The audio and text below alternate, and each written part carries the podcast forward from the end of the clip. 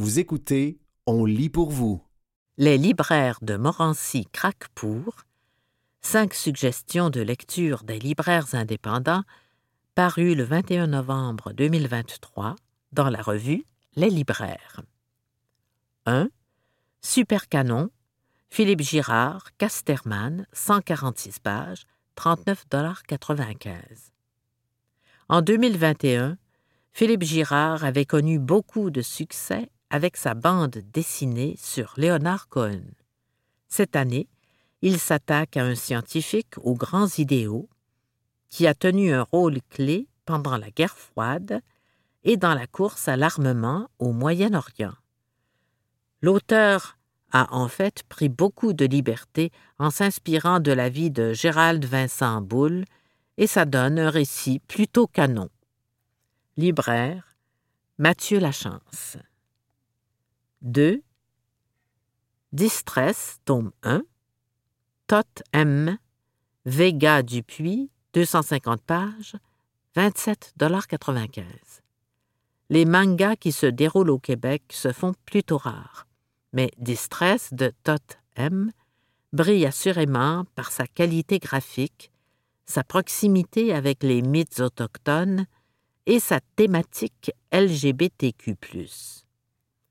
Pour un devoir, deux étudiants en journalisme décident d'enquêter sur un monstre qui terrasserait les rues de Montréal. Mythe ou réalité? À vous de le découvrir. Libraire Mathieu Lachance. 3. Un monde de curiosité. Louise Penet, traduction Paul Gagné, Flammarion, Québec, 464 pages, 34,95 Un polar aux images saisissantes, aux personnages aussi riches qu'originaux, aux rebondissements étonnants, graves mais lumineux, insolites et séduisants.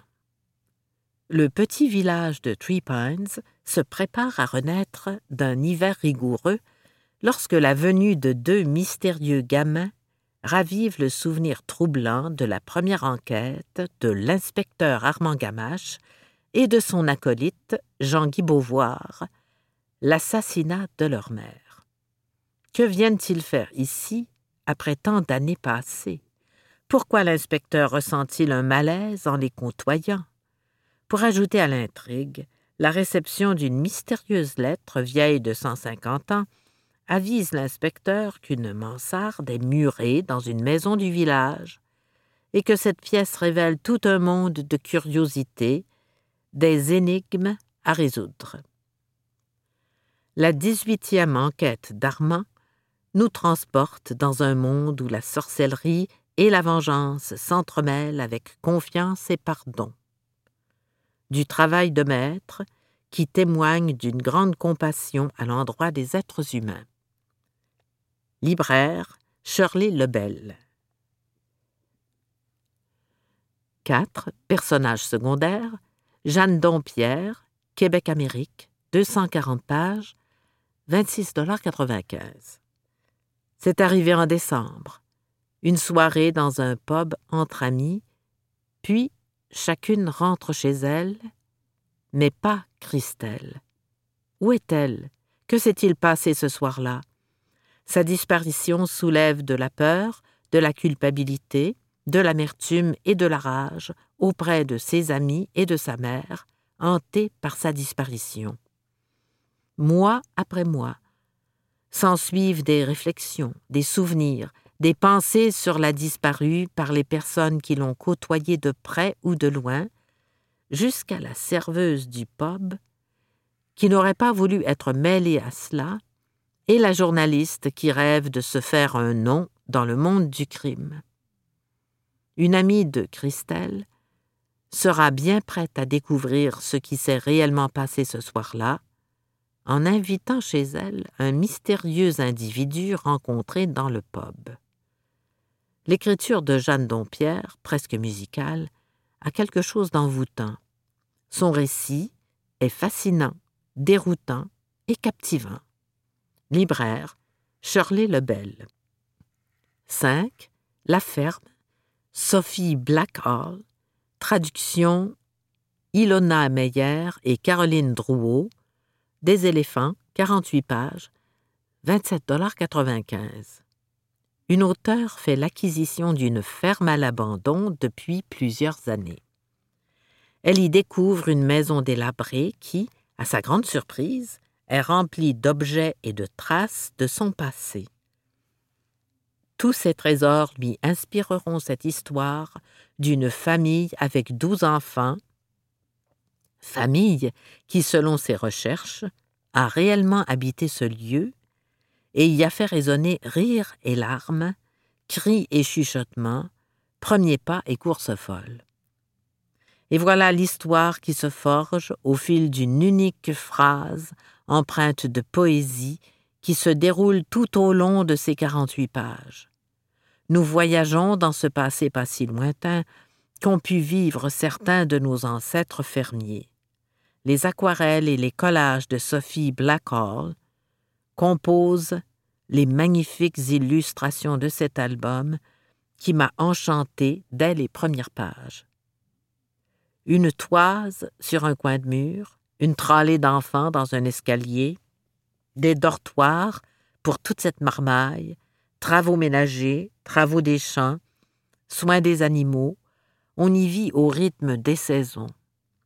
L'histoire entière de la création de l'album nous est racontée à la toute fin. Je vous laisse la déguster.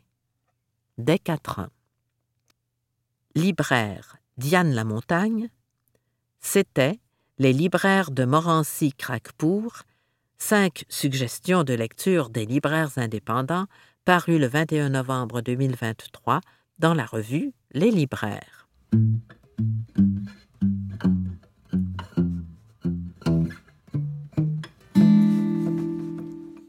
Scooter électrique sur les pistes cyclables, légal ou pas? Un texte de Jacob paru le 5 septembre 2023 dans le magazine Urbania. L'art de se faufiler entre les craques de la loi et celles du trottoir.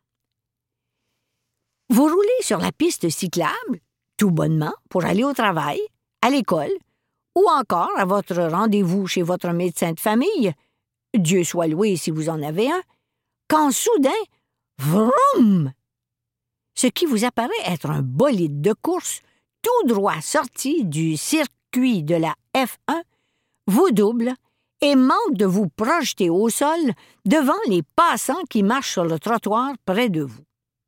Ayant frôlé de peu la honte de votre vie, ainsi que quelques éraflures, vous rejoignez peu de temps après, à la lumière, la personne assise sur son ridicule petit scooter électrique qui a failli être votre bourreau. Cette situation, loin d'être une exception pour nos amis à vélo, je l'ai vécue dans la peau du méchant. Lors d'un après-midi, j'ai arpenté les pistes cyclables et les trottoirs de Montréal sur un scooter pour voir si l'espace se partage entre les cyclistes, les piétons et les scooteristes. Docile lundi après-midi. Cela fait maintenant presque 30 minutes que je roule sur les pistes cyclables avec mon scooter, allant tantôt à 20 km heure, tantôt à 32, tel un petit bum. J'ai eu droit à un lointain Bravo, champion! de la part d'une piétonne et à quelques regards désapprobateurs, mais jusqu'ici, je m'en tire plutôt bien. Ce qui m'étonne le plus, considérant la quantité assez élevée de personnes que j'ai croisées, c'est l'acceptabilité sociale vis-à-vis de mon moyen de transport et la manière dont je l'utilise, comme si les gens avaient peur de me confronter. Je les comprends. Moi aussi, si je voyais un gars sur une mobilette, loué, porter du linge de lycra moulant et une caméra GoPro sur son torse, je n'oserais pas m'interposer. Je penserais sûrement un autre influenceur voyage qui essaie de nous vendre des maudites escapades à rabais et le laisserait aller se perdre dans les rues chaoteuses du Vieux-Montréal. Toutefois, je me suis dit que pour le bien de la cause, j'allais devoir provoquer. pousser les gens au summum de leur inconfort pour obtenir les réactions les plus sincères. Piqués à vif, les gens se permettent de dire ce qu'ils pensent. Injure. Si j'avais mené cette expérience dans le temps de la COVID, je me serais probablement retrouvé sur les ondes de TVA Nouvelles en manchette avec le mot ostrogoth tatoué à la peau. J'ai roulé sur les trottoirs en criant aux gens de se tasser de la voie. Je me suis déplacé à contresens sur le REV de Saint-Denis. Oui, c'est super dangereux. Avant de klaxonner plusieurs véhicules ici et là, sans oublier tous ces pauvres vélos que j'ai dépassés en leur disant d'aller plus vite. Get the fuck out! Crétin! La piste cyclable, c'est là-bas, le grand! Ou encore, tu te magasines des claques! En devenant le pire cycliste du monde l'instant d'un après-midi, je me suis attiré les foudres de plusieurs individus. Mais pas assez à mon goût. Par demi-heure, j'ai en moyenne croisé 65 piétons et 48 cyclistes pour un total d'environ 452 personnes sur deux heures. Sur ces 452 personnes, 22 seulement ont osé remettre en question ma façon d'occuper l'espace de manière plus ou moins douce. Considérant le laps de temps imparti, ainsi que les actions irresponsables que j'ai commises, c'est très peu. Mon constat? Ici, pour la plupart du monde, c'est vivre et laisser vivre. Celui-ci préférant probablement s'en remettre aux autorités policières pour s'occuper du cas des hors-la-loi. Mais celles-ci peuvent-elles intervenir lorsqu'un scooter électrique se promène parmi les cyclistes? Légal ou pas? Bip bip bop! Au bout du fil, un policier du poste de quartier 20 qui n'a aucune idée de la quantité de lois que je viens d'enfreindre. La question qui nous brûle les lèvres, c'est légal ou pas les maudits scooters électriques sur les pistes cyclables? Si le vélo électrique est muni d'un pédalier, c'est légal. S'il ne l'est pas, c'est illégal. À noter qu'il considère l'engin comme un vélo électrique et non comme un scooter, même s'il a toutes les caractéristiques d'un scooter. Rendu là, c'est un peu l'équivalent de m'acheter une perruche et de dire à tout le monde qu'il s'agit d'un grand haras. Mais ici, on ne parle pas de vélo électrique, mais bien de scooters qu'on peut louer à 50 dollars pour deux heures et qui peuvent atteindre des vitesses faramineuses. Je ne suis pas un expert, mais il me semble qu'il y a quelque chose qui cloche là-dedans. Sur la piste cyclable, la limite de vitesse est établie à 20 km/h. Mais ce sont des régulations qui peuvent changer selon votre secteur. Mais si l'engin est muni d'un pédalier et qu'il va à la vitesse réglementaire sur la piste cyclable, on n'a pas de raison d'intervenir.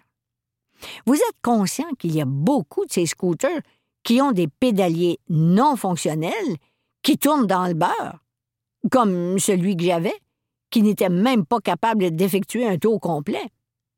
Dans ce cas-là, c'est sûr que si le pédalier est décoratif, c'est illégal.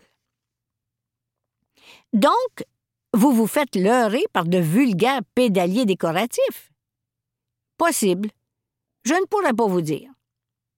Face au flou de la définition de ce qu'est un vélo électrique, ainsi que l'absence d'encadrement de l'utilisation de ces mobilettes de l'enfer, tout porte à croire que ces véhicules sont tombés entre deux craques et qu'il en revient au bon jugement des personnes qui les conduisent d'en assurer la cohabitation avec les autres usagers de la route. Même ceux du type Jacob devient le pire cycliste du monde. Et tant et aussi longtemps que le ministère des Transports du Québec ne statuera pas en ce sens, j'ai la forte impression qu'on n'a pas fini de voir des scooters frôler nos roues de vélo.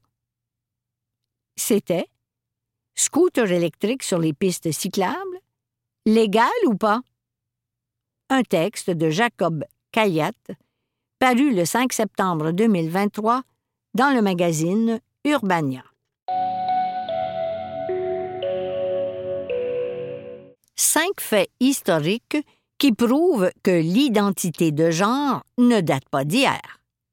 Un texte d'Alice Lemay, paru le 1er septembre 2023 dans le magazine Urbania. Urbania et le Musée de la civilisation s'unissent pour déboulonner les constructions sociales liées au genre à l'aide de quelques moments clés historiques et culturels. Avec l'avènement des réseaux sociaux et le flot continu d'informations qui en découlent, il est commun de penser que certains enjeux de société sont tout juste sortis de leur emballage.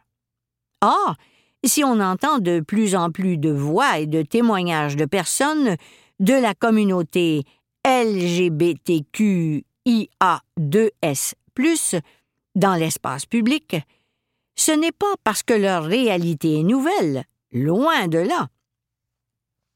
C'est parce que ces personnes ont à présent tout l'espace pour exister au grand jour et prendre la place qu'elles méritent.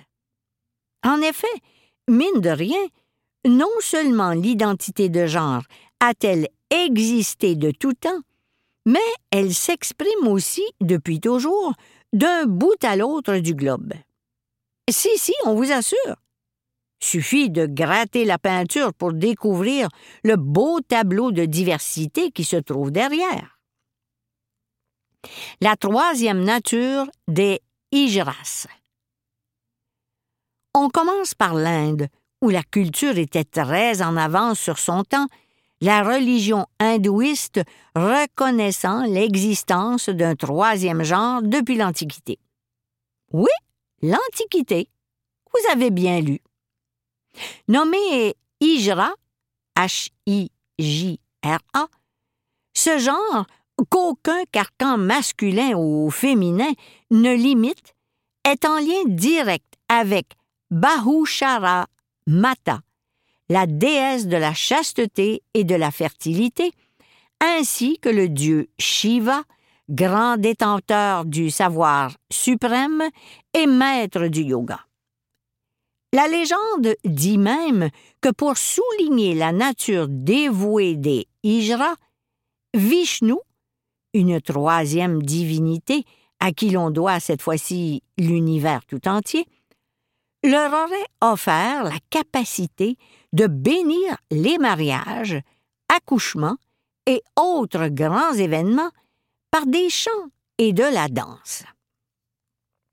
Aujourd'hui encore, de nombreuses personnes se définissent comme Hijra au sein de la population indienne et leur place au sein de la société en tant que Tritiya Prakriti ou troisième nature est pleinement acceptée.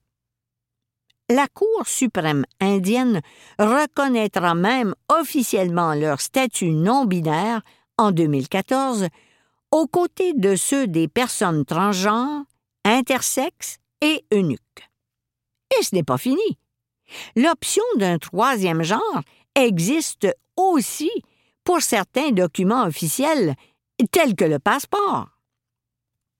Jamais deux sans sept on poursuit chez les Tchouktche, cette communauté autochtone de Sibérie, dont l'existence remonte à la préhistoire, où ce ne sont pas deux, ni trois, ni même quatre genres qui sont reconnus, mais bien sept. Et tout cela sans compter les genres masculins et féminins l'anthropologue russe Vladimir Germanovitch Bogoraz, qui a vécu quelque temps à leur côté, raconte que certains membres de la communauté pouvaient librement choisir leur genre et se marier avec la personne de leur choix. Et ce n'est pas comme si ce changement pouvait limiter le statut de la personne qui s'y prêtait, car même en se déclarant d'un genre autre que celui purement masculin, il était tout à fait possible de devenir chaman ou encore de se livrer à des activités de chasse. En approfondissant mes recherches sur le sujet, je suis tombé sur un article de Patty A. Gray, une rédactrice du blog Rutabaga Writer, qui interprète le témoignage de Vladimir Germanovitch Bogoraz sur la communauté Tchoukche, sous une lumière plus belle encore. Je ne croyais pas que les Tchoukches avaient sept genres distincts. Il était évident pour moi qu'ils reconnaissaient simplement que le genre se manifeste le long d'un continuum, et Bogoraz en a simplement capturé sept instantanés arbitraires. Le parfait juste milieu. Une autre communauté autochtone était en avance sur son temps, celle des Kanaka Maoli, le peuple natif de l'île d'Hawaï.